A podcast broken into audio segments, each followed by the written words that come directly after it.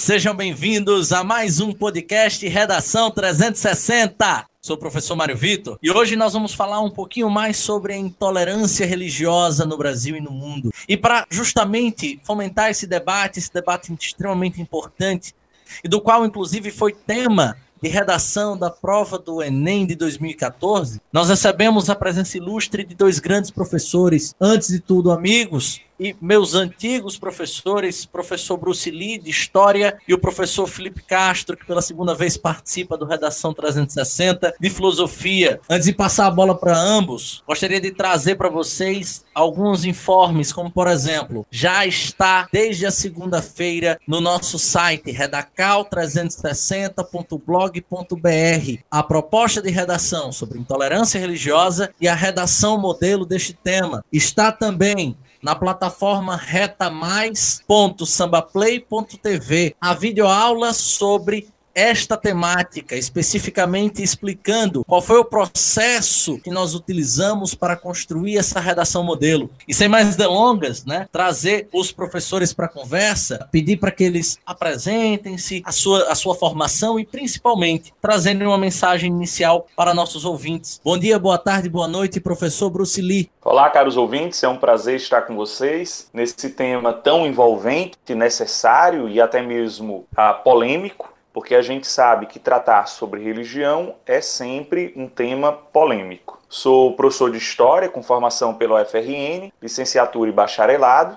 A minha área de atuação é principalmente a, ligada à história das mentalidades e psicohistória. E dou aula no Over, colégio de curso, há quase uma década, onde eu tive o prazer de ser professor de Mário Vitor e hoje ser colega de trabalho que me traz muito orgulho, porque sempre foi um grande intelectual, um grande estudioso e aqueles que têm aula com ele, né, de certo é um grande prazer. Obrigado, meu amigo, pelas palavras, pela contribuição. Bom dia, boa tarde, boa noite, professor Felipe Castro. Boa tarde, boa noite a todos. É uma alegria participar pela segunda vez desta, deste projeto pioneiro e inovador. É uma grande satisfação, ainda mais por estar dividindo este momento com um colega muito estimado de trabalho, que é o professor Bruce. Eu sou tenho formação tanto na área filosófica quanto na área teológica. E hoje vamos discutir um tema muito importante, tratado dentro das ciências humanas. E tratar desse tema, ele é um tema, vou usar aqui as palavras de Santo Agostinho, um tema tão antigo e ao mesmo tempo tão novo, porque a questão da intolerância religiosa vem desde os primórdios, como o professor Bruce muito bem vai colocar isso, até os dias de hoje. Perfeito, professor. Chegando ao editorial, a palavra religião tem origem de expressão latina religio. Se eu pronunciei errado, me corrija, eh, Bruce Felipe. Hoje, por religar. Mas religar o quê? Essa ideia faz menção ao fato de que, por meio da religião, o homem religa-se aos deuses e ao sagrado. Trazendo para uma visão mais moderna, a palavra faz referência ao conjunto de crenças e visões de mundo que forma as noções de espiritualidade e de sagrado do ser humano. Sendo assim, corresponde ao conjunto de crenças que faz o ser humano acreditar na existência de uma entidade ou de um ser superior. A grande questão é que cada topos possui uma religião própria, ligada à cultura de seu povo, à etnia, à forma de pensar e principalmente de se relacionar. Até aí nenhum problema. Mas é extremamente importante que cada religião possua suas particularidades, suas histórias sagradas, seus símbolos, seus contos e principalmente o seu próprio código de conduta. O que de fato se torna problemático é a não conformidade de que o outro pode ser diferente de mim, pode ter crenças diferentes das minhas, pode cultuar deuses que eu não cultuo. Ou seja, o grande problema está na intolerância. E é sobre ela que abordaremos a seguir, com a brilhante participação dos meus amigos professores Brucili e Felipe Castro. Inicialmente, gostaria de convidar Felipe para trazer suas considerações sobre o que de fato é intolerância religiosa, ao seu ver. Muito bem. Então, quando falamos de intolerância, é preciso levar em consideração a tolerância, entender o que é a tolerância e os seus sentidos. Né? Então, quando nós nos dispomos a estudar a questão da tolerância e da intolerância sob a perspectiva filosófica, é preciso notar que há basicamente três sentidos para isso: o sentido teológico, o sentido social e o sentido político. Quando nos referimos ao sentido teológico, nós estamos nos referindo à indulgência, à complacência para com certas doutrinas e práticas, desde que estas não violem a religião de caráter dominante. Por exemplo, o Império Romano ele praticava um certo tipo de tolerância com certos povos que estavam sob sua dominação, como ocorria com, os hebreus. Já no sentido político, a tolerância ela corresponderia ao respeito aos enunciados e práticas políticas, desde que estas se encontrem dentro de uma ordem prescrita e aceita livremente pela comunidade. E já a tolerância, no sentido social da palavra, constituiria uma compreensão diante das opiniões contrárias. Então, a gente percebe quando fala assim de intolerância religiosa, certo? Só que é preciso levar em consideração que essa intolerância ela está ligada a outros dois tipos de intolerância, que é a social e que é a política, que muitas vezes reforça ainda mais esse sentimento. Então, as primeiras noções, as primeiras reflexões filosóficas sobre essa questão da tolerância, ela já começa na própria Idade Média com a figura de São Tomás de Aquino. E aqui eu queria é, evocar um trecho da Suma Teológica que ele diz assim: a Suma Teológica, no seu volume nono, no regime humano, a autoridade tolera com certo alguns males para não impedir alguns bens ou para que não se incorra em males piores.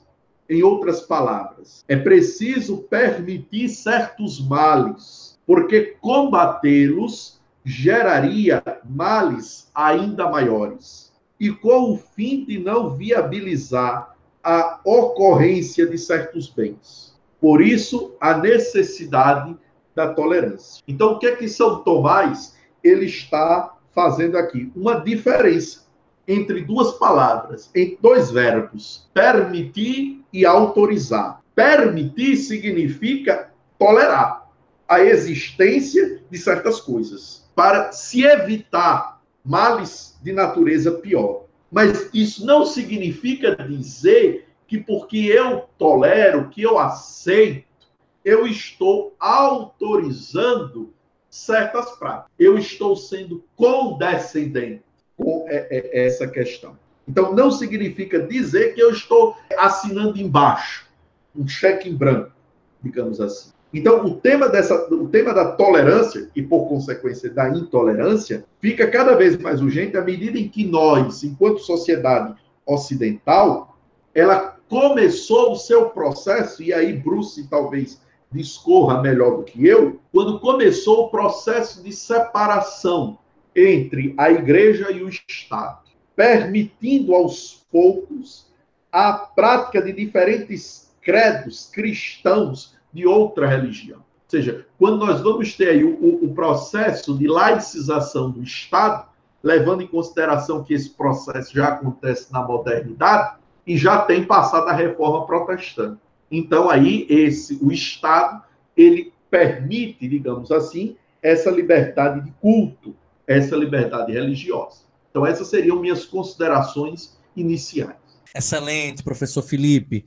E o professor Bruce, quais seriam as suas considerações iniciais? E aí já também tentando trazer um pouco mais para essa perspectiva histórica. Bruce, há como a gente posicionar na história o início né, da intolerância religiosa. Depois da, da brilhante explanação do professor Felipe, a gente poderia observar que Felipe está completamente correto ao tratar do vínculo associativo entre política, religião e sociedade. A religião está presente na vida do homem desde os primórdios. As primeiras evidências de algum sentimento religioso, ou credo religioso, ou culto religioso, remontam ainda à primitividade, à pré-história. Segundo dados antropológicos e arqueológicos, as primeiras formas de culto e adoração surgem ainda no Paleolítico, surgem ainda entre os homens de Neandertais, que teriam sido os primeiros hominídeos mortos e desenvolver rituais fúnebres desenvolvendo a concepção de uma outra vida além desta vida para a qual nós retornamos. Quando Mário Vitor falou que a palavra religião vem de religio, religare, né, se reconectar, é se reconectar com o mundo de onde a gente veio, para onde a gente vai, mas sobretudo também a natureza. As primeiras formas de culto surgem como manifestações anímicas, como manifestações de animismo, de adoração à natureza e às forças naturais. E a gente sabe que nesse culto primitivo ligado à natureza, surgiram manifestações totêmicas. E aí a gente lembra do famoso estudo de Freud, Totem e Tabu, aonde Freud ele vai observar que em estado de natureza, em completa liberdade, sem nenhuma forma de coerção moral ou ética, o homem se permite tudo, inclusive matar outro homem. E aí todo homem passa a ser uma ameaça ao outro homem, o que impede a vida em sociedade. E aí a gente chega a uma, a uma questão aqui interessante.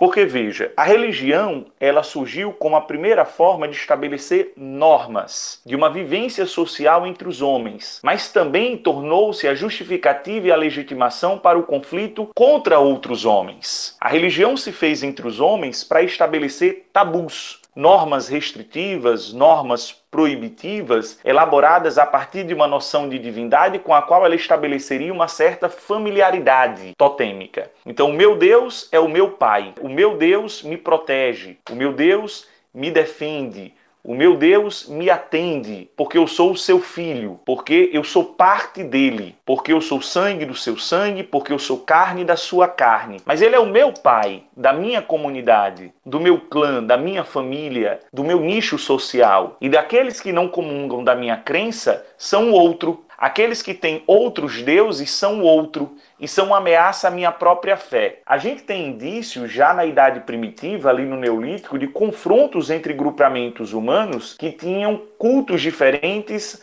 a deuses diferentes. Na própria Idade Antiga, se você pegar, por exemplo, a invasão dos caldeus sobre o reino de Judá e a destruição do Templo de Salomão pelos povos da Mesopotâmia, foi uma tentativa de mostrar que os deuses da Mesopotâmia eram superiores ao deus hebreu. As guerras eram guerras motivadas pela religião. Se você pegar, por exemplo, Santo Agostinho, que Felipe mencionou, ele vai criar a concepção de ius bellum, de guerra justa, quando ele tenta condenar o paganismo e a heresia maniqueísta. Quer dizer, é justo lutar em defesa de Deus contra aqueles que são inimigos da igreja e inimigos de Cristo. É interessante observar que a maioria das religiões vão estabelecer como crime o homicídio entre aqueles que professam a crença no mesmo Deus. Mas não é crime matar os outros que acreditam num Deus diferente. Ao contrário, os muçulmanos vão chamar isso de jihad, né, os muçulmanos jihadistas, uma guerra santa. Os cristãos cruzadistas vão chamar isso de uma ius bellum, uma guerra justa. A gente percebe que a religião tem justificado o poder e tem justificado a autoridade ao longo da história. Potestas e o autoritas. Os antigos governantes, por exemplo, eram governantes teocráticos que se julgavam escolhidos por Deus ou era o próprio Deus, como no antigo Egito os faraós. Mas o faraó, que era um deus, escravizaria o povo hebreu que acreditava em um outro deus. Felipe mencionou aqui os romanos que praticavam uma coexistência com outros povos e tentavam uma vivência um tanto quanto cosmopolita, mas não foram possíveis de alcançar né, essa convivência tolerante com os hebreus em um certo momento, ao ponto dos romanos destruírem o segundo templo de Salomão e expulsarem os judeus de sua terra prometida, causando a diáspora. Eu diria que a religião, ela carrega historicamente consigo duas faces de uma mesma moeda. Ela é capaz de agregar e unir, e por meio de normas e até mesmo leis divinas, manter uma saudável sociabilidade entre os homens. Veja, por exemplo, os dez mandamentos entre os hebreus: não roubarás, não matarás, não desejarás o que é do próximo, Quer dizer, isso mantém uma sociedade perfeita desde que os mandamentos divinos sejam cumpridos. Mas entre aqueles que são os descendentes de Abraão. Né? A atitude de Davi, por exemplo, em relação aos filisteus e cananeus é totalmente diferente. Eles são os inimigos da nação hebraica. Eles são uma ameaça ao povo de Deus. E isso tem se percebido ao longo da história em diferentes culturas, em diferentes momentos. Se você pegar, por exemplo, os nativos do Brasil, em um estudo levantado por Florestan Fernandes, A Guerra entre os Tupinambás, a prática da antropofagia, que era comer carne humana em um ritual, em uma cerimônia ritualizada, era um rito de vingança de uma tribo em relação a outra, que tinham suas divergências religiosas e que muitas vezes tinham deuses diferentes. Bom, de início seria essa minha consideração. Perfeito, Bruce.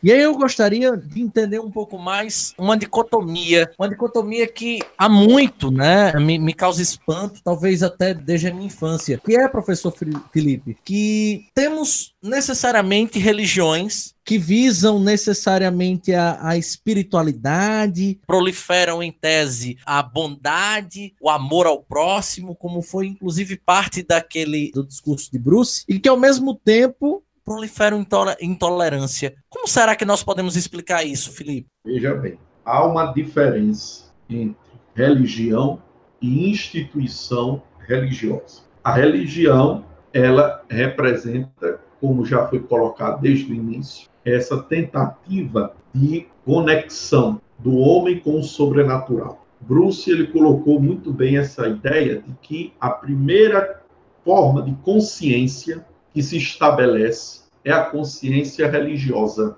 A gente pode ver isso bem elucidado naquele filme de Stanley Kubrick, 2001, Odisseia no Espaço, quando entre os hominídeos cai lá uma placa, eu não sei, eu não sei bem definir o que é aquilo, como fosse uma placa preta de metal, e eles não sabem o que é aquilo e começam a cultuar aquilo como sendo algo divino, sobrenatural. Então a religião, ela representa isso. Quando a religião ela se institucionaliza, ela se transforma em uma instituição de poder, de hierarquia, de normas, de condutas, então passa a existir aí outros interesses. Esse é o grande problema que hoje nós enfrentamos: a instrumentalização da religião. A religião é poder. Hoje, infelizmente, vivemos dentro de uma cultura onde esse sentimento religioso é visto como uma forma de obtenção de poder, de controle, de dominação. Então, aí a religião, que a princípio é um discurso de paz, de amor, de concórdia, entre os homens, ela passa a ser um instrumento de repressão, um instrumento de violência, um instrumento de ataque, que é o que nós estamos vendo constantemente hoje. Mas há um segundo fator para isso, que é a ignorância. Eu gosto muito de dizer que a religião é a forma que o homem tem de é se aproximar de Deus, né?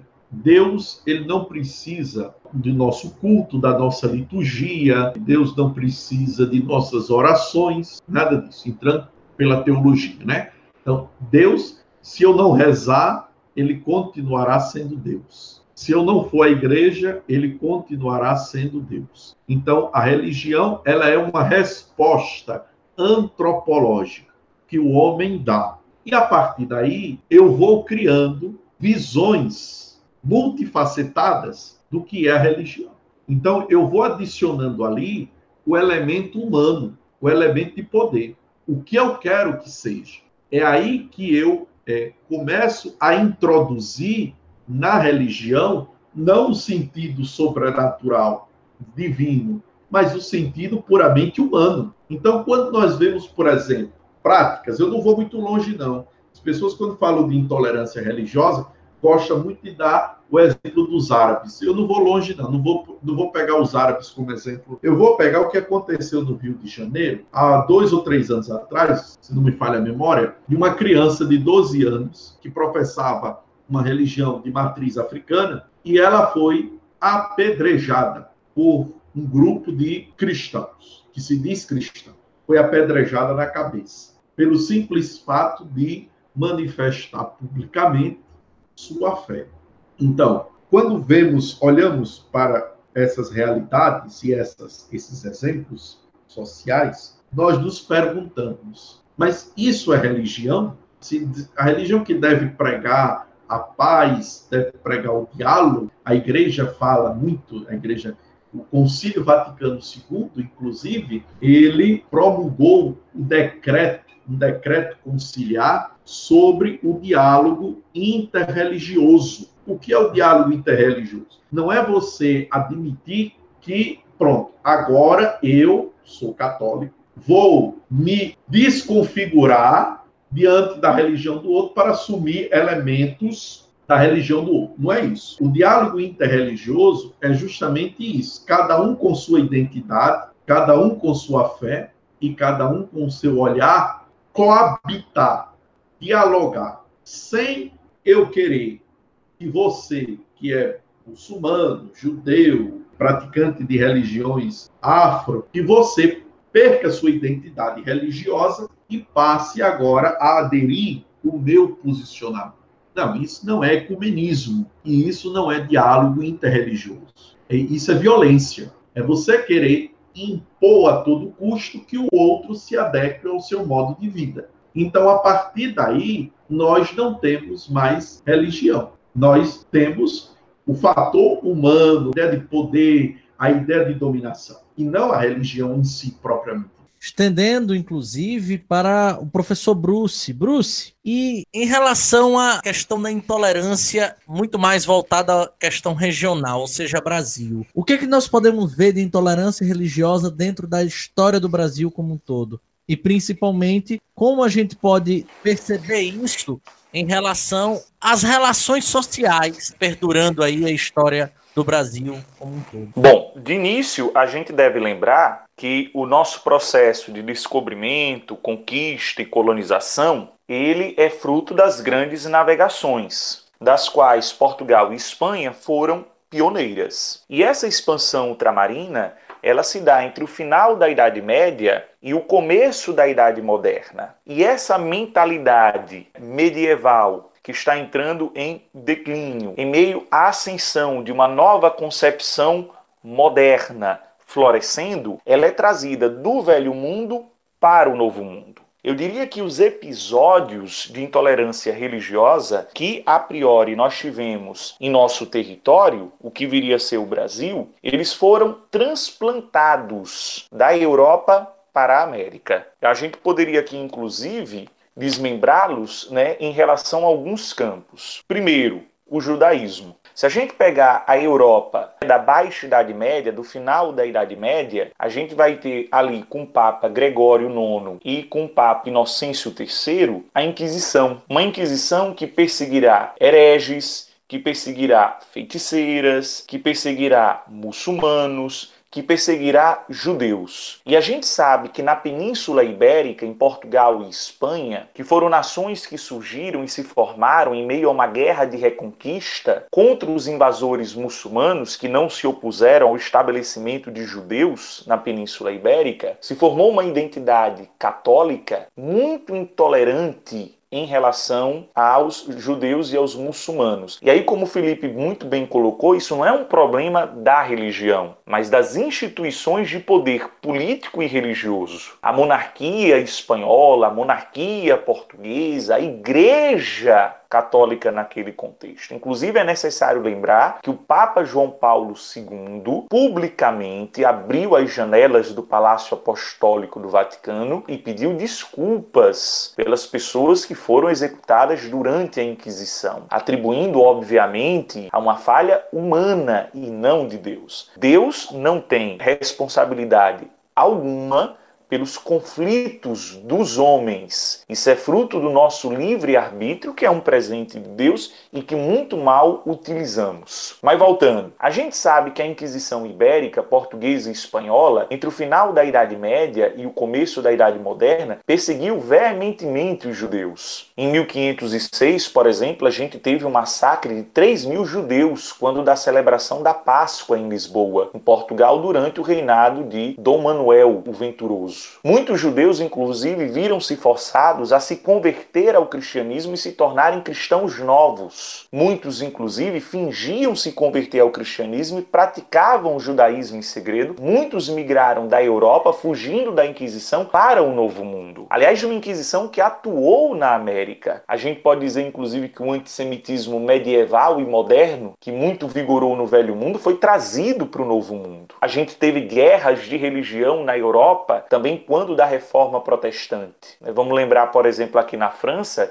em 1572, no massacre de São Bartolomeu, da noite de São Bartolomeu, aonde católicos radicais chegaram a matar cerca de 30 mil protestantes huguenotes calvinistas. Muitos protestantes calvinistas fugiram para a América. Pegue, por exemplo, a colônia francesa da Baía da Guanabara, França Antártica. Franceses protestantes que fugiam da perseguição religiosa de católicos na Europa tentaram fundar uma colônia aqui para praticar a sua fé livremente. Então eu diria que os primeiros episódios de manifestação de intolerância religiosa no Brasil foram importados da Europa. Né? A gente teria o exemplo do antissemitismo em relação ao judeu, a gente teria as guerras religiosas entre católicos e protestantes trazidas da Europa para cá. Inclusive, isso vai levar a um episódio que se deu em nossas terras que é o massacre dos mártires de Cunhaú e Uruaçu. Quando da dominação holandesa, e os holandeses eram em sua maioria ou judeus ou protestantes calvinistas, massacraram em Cunhaú e Uruaçu, respectivamente, 70 e 80 pessoas com a ajuda de índios tapuias ou tarairius, né, índios janduís uma verdadeira barbárie. Né? Mateus Moreira teve o coração arrancado pelas costas, o padre André de Soveral foi degolado e etc. São episódios de intolerância religiosa, mas que tem a ver também com guerras de motivação política, de estados que estavam se tornando protestantes, de guerras entre países protestantes e nações católicas. Então eu colocaria aí que os primeiros episódios de intolerância religiosa são importados da Europa para cá, principalmente a perseguição e o ódio em relação aos judeus e o conflito entre católicos e protestantes. Aqui no nosso caso, que envolve os mártires de Cunhaú e Uruaçu. Mas eu poderia lembrar também, passando do período colonial, adentrando a uma história mais recente, que mesmo quando nós nos tornamos uma república, proclamamos uma república, e essa república instituiu um Estado leigo, laico, separando política de religião, separando Estado de igreja, o Código Penal de 1890, 1891, ele proibia o espiritismo. O espiritismo era condenado pelo Código Penal brasileiro. Era proibido no Brasil república, quando da República Velha, práticas de ler as mãos, muito habituais entre os ciganos, de ler cartas, que também é muito habitual entre os ciganos, lebúzios, que é muito comum em alguns cultos afrodescendentes. Se você fosse espírita, por exemplo, nos idos de 1890, 1910, você poderia ser preso e ter uma detenção de um ano ou seis meses de prisão e ainda pagar uma multa em torno de 100 mil a 500 mil réis. E o ódio e a perseguição aos espíritas continuou nos idos dos anos 30, 40, 50. Quem assistiu um filme que saiu nos cinemas chamado Kardec mostra isso muito bem. Quem assistiu um filme sobre o Chico Xavier mostra isso muito bem. A gente teve, por exemplo, a, a, em Maceió, em Alagoas, a famosa quebra dos Xangôs, que uma oligarquia dominante em Alagoas, que era a oligarquia malta, onde um dos principais membros, o Euclides Malta, ele era muito próximo a uma mãe de santo de um terreiro chamado Tia Marcelina. E os opositores dele começaram a dizer que ele praticava bruxaria e que utilizava-se da bruxaria para manter-se no poder. E em 1912, os opositores de Euclides Malta começaram a invadir os terreiros de Umbanda e quebrar as imagens dos santos, queimá-las, destruí-las. Um verdadeiro ato de iconoclastia, de destruição de imagens ligadas aos cultos afrodescendentes da Umbanda, do Candomblé e etc. Então a gente teve no Brasil muitos episódios de intolerância religiosa. E tem até hoje, como o Felipe muito bem mencionou, o caso do apedrejamento de uma criança que estava usando os trajes da Umbanda, do Candomblé. Mais recentemente, inclusive, em algumas comunidades carentes favelas de Salvador, traficantes estavam dando ordens para destruir terreiros de Umbanda dentro da comunidade, porque tinham um posicionamento religioso diferente ou um credo religioso diferente. Então assim, o problema da intolerância, ele não é um problema nacional ou mundial, ele é um problema humano. Aonde houverem homens, haverão episódios de intolerância religiosa quando as pessoas estiverem imbuídas daquilo que Felipe falou, que é a intolerância com base na ignorância, de não conhecer o outro, de não conhecer a cultura do outro. E principalmente enquanto a religião foi utilizada como um subterfúgio para justificar o injustificável, para permitir o que não é permitido. Tem a passagem bíblica, por exemplo, que salvo engano é o apóstolo Pedro, ele corta a orelha de um soldado que vem capturar Jesus. Né, no jardim do Getsemane. E aí Jesus cura o soldado e diz: Pedro, guarde a espada, porque quem pela espada perecer, pela espada perecerá. Então a gente deve observar que as manifestações de intolerância religiosa, elas têm sido utilizadas para justificar guerras, mas elas não põem fim às guerras, elas sempre começam outras guerras, porque o homem sempre é movido por atitudes irracionais. A fé pode ser racionalizada e deve ser racionalizada. Aliás, é sobre isso que escreverá, inclusive, Voltaire, num livro chamado Tratado sobre a Tolerância, que aí Felipe pode discorrer bem melhor, que conta a história de um homem chamado Jean Calat, que foi injustamente acusado de ter matado o filho que, na verdade, cometeu suicídio. Só que esse filho dele tinha se convertido do protestantismo ao catolicismo e acusaram ele de matar o filho por não aceitar o novo credo dele. E o homem era inocente, pelo amor de Deus. Então, assim, como o Felipe muito bem colocou, os homens se matam e isso não é responsabilidade de Deus, é responsabilidade dos homens que não têm entendimento para compreender o amor de Deus o amor pela humanidade. Toda religião, em maior ou menor grau, prega o amor e, em grande medida, um amor universal principalmente uma religião como o cristianismo, que ao dizer-se católico, católico significa universal. A gente deve lembrar, por exemplo, que os textos corânicos eles são muito claros quando dizem que os cristãos, os judeus e os muçulmanos, eles devem se amar e devem se ajudar porque são os irmãos do livro. Afinal de contas, acreditam no mesmo Deus. Agora, leituras distorcidas do Corão, como leituras distorcidas da Torá, ou leituras distorcidas da Bíblia, ou seja, de qualquer outro livro religioso, que é dobrado ideologicamente pela vontade do homem, ocasionam isso. Às vezes, alguns episódios de intolerância religiosa acabam se confundindo com outros tipos de ódio, como, por exemplo, ódio em relação aos homossexuais. A gente teve um episódio no Maranhão, em 1614, em que frades capuchinhos começaram a perseguir e condenar a prática da homossexualidade entre os indígenas tupinambás. E um nativo tibira, ele foi executado porque o cristianismo considerava a sodomia um pecado nefando, a sodomia que é o coito anal, que é uma menção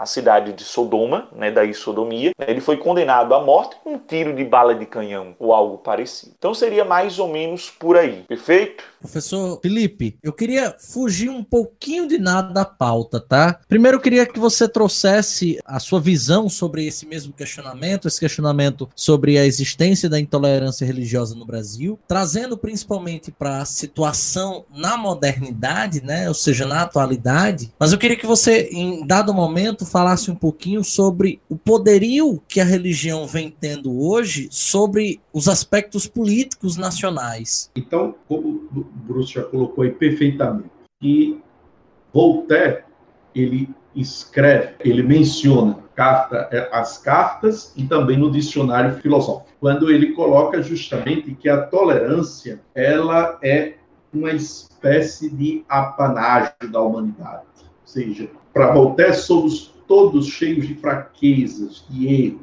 e aí ele diz: perdoemos-nos reciprocamente as nossas tolices. E é justamente aí que entra o papel do Estado para Voltaire. E, na realidade, essa é uma visão que já vem lá de Locke, quando escreve Carta à Tolerância. O Estado ele deveria garantir essa liberdade religiosa, ele deveria salvaguardar o direito a você crer, a você pensar, a você professar a fé que deseja. E aí entramos numa seara muito perigosa, porque quando Voltaire e Locke propõe que o Estado deve regulamentar isso aí, então nós estamos falando de política. Estou falando de meter a política no meio. E hoje nós estamos passando justamente por essa dimensão. O nosso cenário político é um cenário muitas vezes inflamado pelo discurso religioso. E isso é um perigo. Por quê? Porque eu estou instrumentalizando a política, perdão, instrumentalizando a religião para servir aos interesses políticos. Eu estou deformando o sentido religioso. Quiseram fazer isso com Jesus. Quando os mestres da lei, eles chegaram e disseram assim: "Ô oh, mestre, é lícito pagar os impostos a César, e aí ele tira do bolso uma moeda e diz: Vocês estão vendo quem aqui dessa moeda? Aí os, doutores da lei, nós estamos vendo César. Aí disse: Então pronto, dê a Deus o que é de Deus e dê a César o que é de César. Ou seja, Cristo ele já estava ali fazendo uma distinção do que é religião e do que é política, e que cada um deve obedecer os seus limites. Mas o que percebemos hoje é justamente a utilização da religião como instrumento para benefício próprio e para a manutenção das estruturas de poder. É aí que está o grande problema. Quando você utiliza certos lemas que remetem à ideia de Deus ou pensamento religioso, você está instrumentalizando o pensamento religioso. E isso ocorre não só dentro da sociedade brasileira, isso ocorre em toda a sociedade, porque a religião ela tem um alcance social muito grande e muito forte. Na Itália, o político lá, não sei, agora não me recordo qual é o cargo que ele ocupa, o Salvini, ele foi até a praça de Milão com um rosário na mão, com um texto na mão, e fazendo um discurso político muito fervoroso, dizendo que a Itália ela seria novamente cristã e que não poderia perder a sua identidade de cristã. Obviamente, Salvini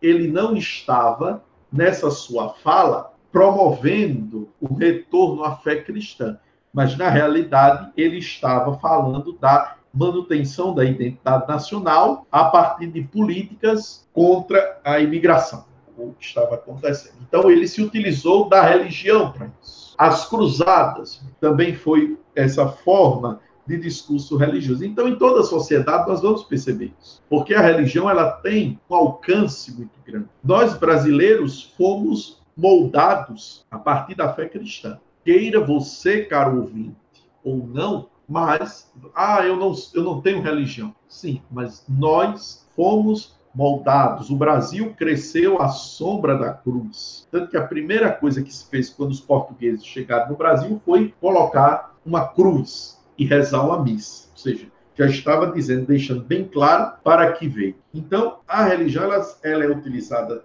dessa forma justamente porque tem esse amplo alcance. Perfeito. Professores, estamos caminhando para a parte final do podcast e sempre na parte final do podcast a gente traz medidas de solução assim como é feito na redação, a proposta de intervenção social, ou seja, o que nós, como cidadãos, podemos fazer para diminuir a incidência desse tipo de problema na sociedade e, principalmente, o que os gestores poderiam fazer para diminuir a incidência da intolerância religiosa no nosso país e que está no mundo. E eu gostaria da visão de ambos, começando por Bruce. Bruce, há saídas para a extinção ou, pelo menos, para arrefecer esse tipo de problema da humanidade? Bom, a primeira coisa que a gente deve observar é que, ao discutir sobre o problema da intolerância religiosa, não se resolve a dor de cabeça cortando a cabeça, como se pensava no passado, principalmente no século XIX e XX. A intolerância religiosa, ela pode trazer o problema da intolerância irreligiosa. Pegue, por exemplo, os grandes expurgos soviéticos.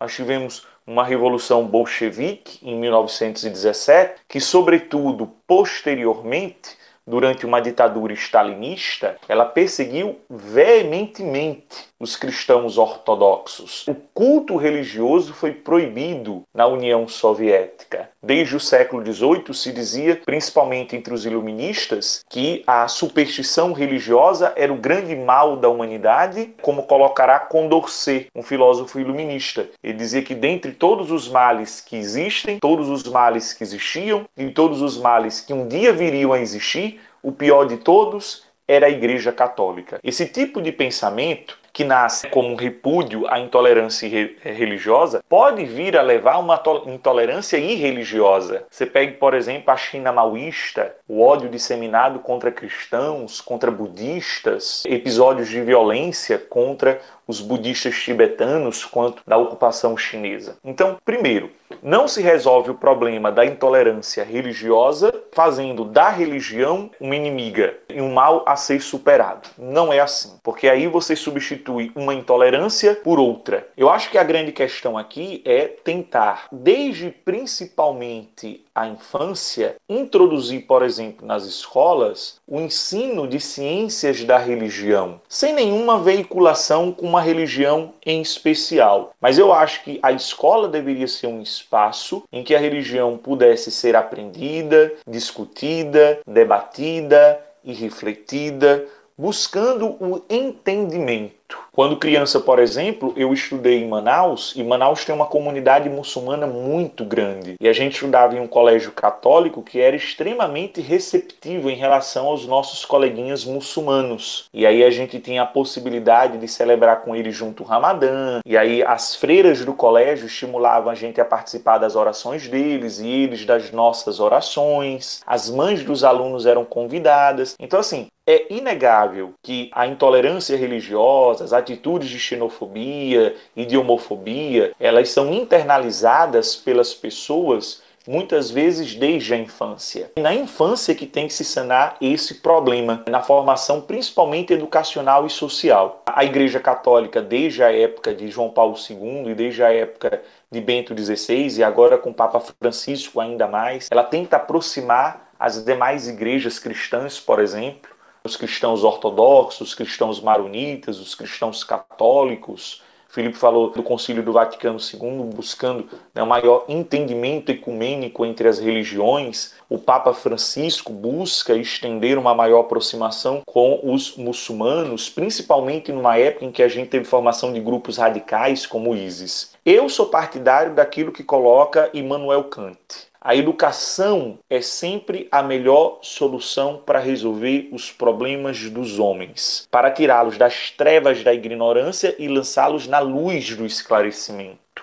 A religião pode ser racionalizada, ela pode ser discutida cientificamente. Eu acho que deveria se criar nas escolas uma disciplina de ciências da religião, que poderia ser uma forte aliada no estudo da filosofia, da sociologia. Eu acho que cabe, inclusive, às lideranças religiosas de cada manifestação de crença essa aproximação entre os seus fiéis. Então, a maior aproximação entre o Dalai Lama, entre o Papa, entre pastores evangélicos que preguem o amor e, acima de tudo, desvincular-se daquilo que foi muito bem trabalhada por Hannah Arendt como messianismo político. A gente precisa abandonar esse vício quase que faraônico de achar que políticos são deuses ou enviados por Deus. Ah, os políticos são homens e a política é uma coisa humana. O homem é um animal político. Como muito bem disse Felipe, é preciso dar a César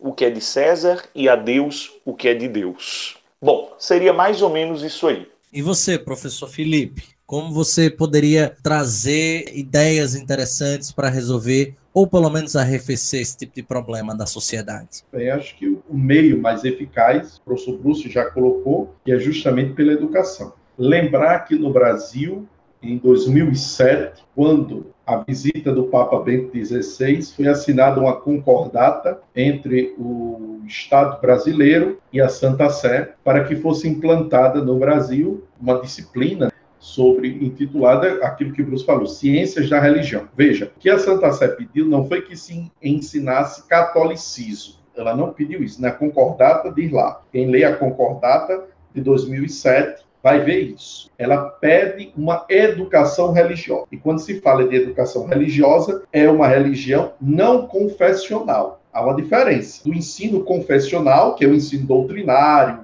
e parará. Ninguém vai doutrinar ninguém nenhuma fé, mas é justamente abrir isso. E a BNCC, agora, desde 2016, que estava nessa discussão de reforma do ensino. Então, foi aprovada a BNCC do ensino fundamental. O ensino médio ainda não foi, mas no ensino fundamental foi. E lá prevê a obrigatoriedade do ensino religioso. Só que a BNCC, ela trouxe um problema. Ela tornou isso obrigatório apenas para as escolas públicas deixando as escolas particulares facultativas. Eu acredito que, como o Bruce disse, a gente não resolve a dor de cabeça cortando a cabeça. Hoje se fala muito, ah, tem que enxugar o ensino. Se você pegar, por exemplo, e Bruce sabe melhor do que eu, porque ele tem muito contato com o pessoal de Portugal, se você pegar a grade curricular de um jovem de 15 anos em Portugal, ele estuda economia, ele estuda filosofia, ele, ele estuda vários idiomas, não é só inglês, estuda inglês, espanhol, francês, alemão, estuda latim. Olha só. Então, não é cortar, é,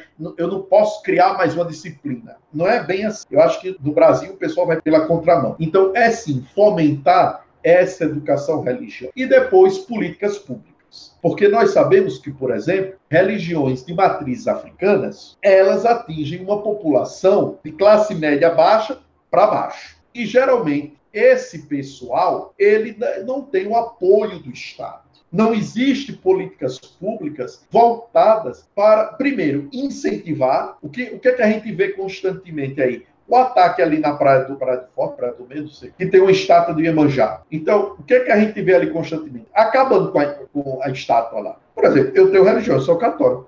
Mas em nada escandaliza a minha fé eu passar por ali e ver a estátua de Iemanjá. Aí quando o pessoal vai à delegacia prestar Bruce falou do, do ataque aos terreiros de candomblé. Fica por isso mesmo. Ou seja, então é reforçar as políticas públicas. O Estado ele tem que tomar pé dessa situação. Então eu acho que o caminho é esse aí.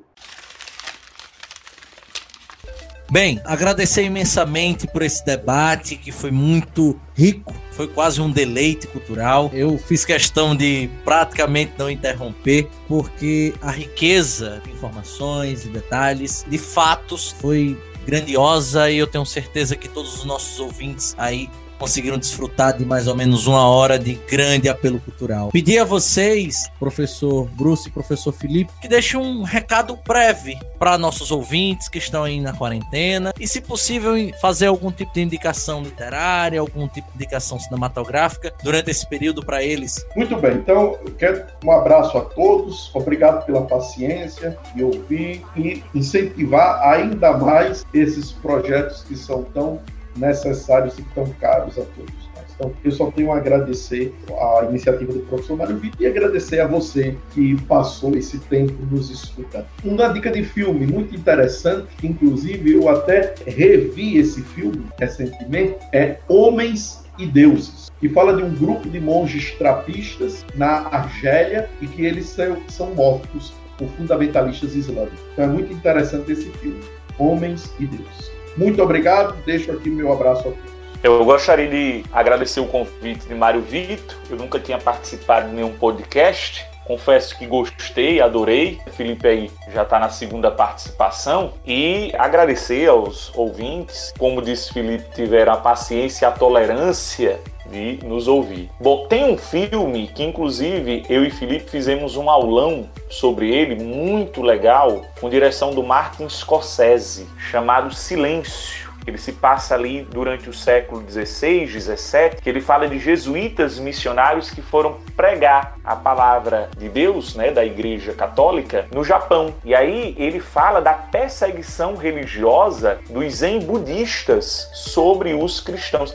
A gente sempre pensa o budismo como uma religião pacifista, né, e tal. E aí ele mostra esse episódio de violência, intolerância religiosa numa direção contrária, porque a gente sempre pensa na Inquisição católica e ele mostra uma espécie de inquisição budista. Filme muito emocionante com Liam Neeson. E aconselho o livro que Felipe e eu acabamos né, citando dois, né, Felipe? Que é o Cartas sobre a Tolerância, do John Locke, e o Tratado sobre a Tolerância de Voltaire. Eu acho que o que as pessoas precisam é de um banho de iluminismo, ler os clássicos iluministas para retomar os preceitos, inclusive defesa da liberdade de expressão, da liberdade religiosa. Pois é isso, caros ouvintes. Agradecer mais uma vez imensamente a presença do professor Bruce Lee, a presença do professor Felipe Castro. Agradecer a você que esteve aqui mais ou menos nessa hora de podcast conosco até o fim. Pedir mais uma vez que vá ao nosso site, ao nosso blog, redacal360.blog.br, conferir a redação modelo e a proposta de redação da semana, que são, obviamente, com o tema intolerância religiosa, e não deixar de conferir no retamais.sambaplay.tv, a videoaula em que nós explicamos a você todo o processo de criação desta redação modelo. Muito obrigado pela aula de hoje e até a próxima.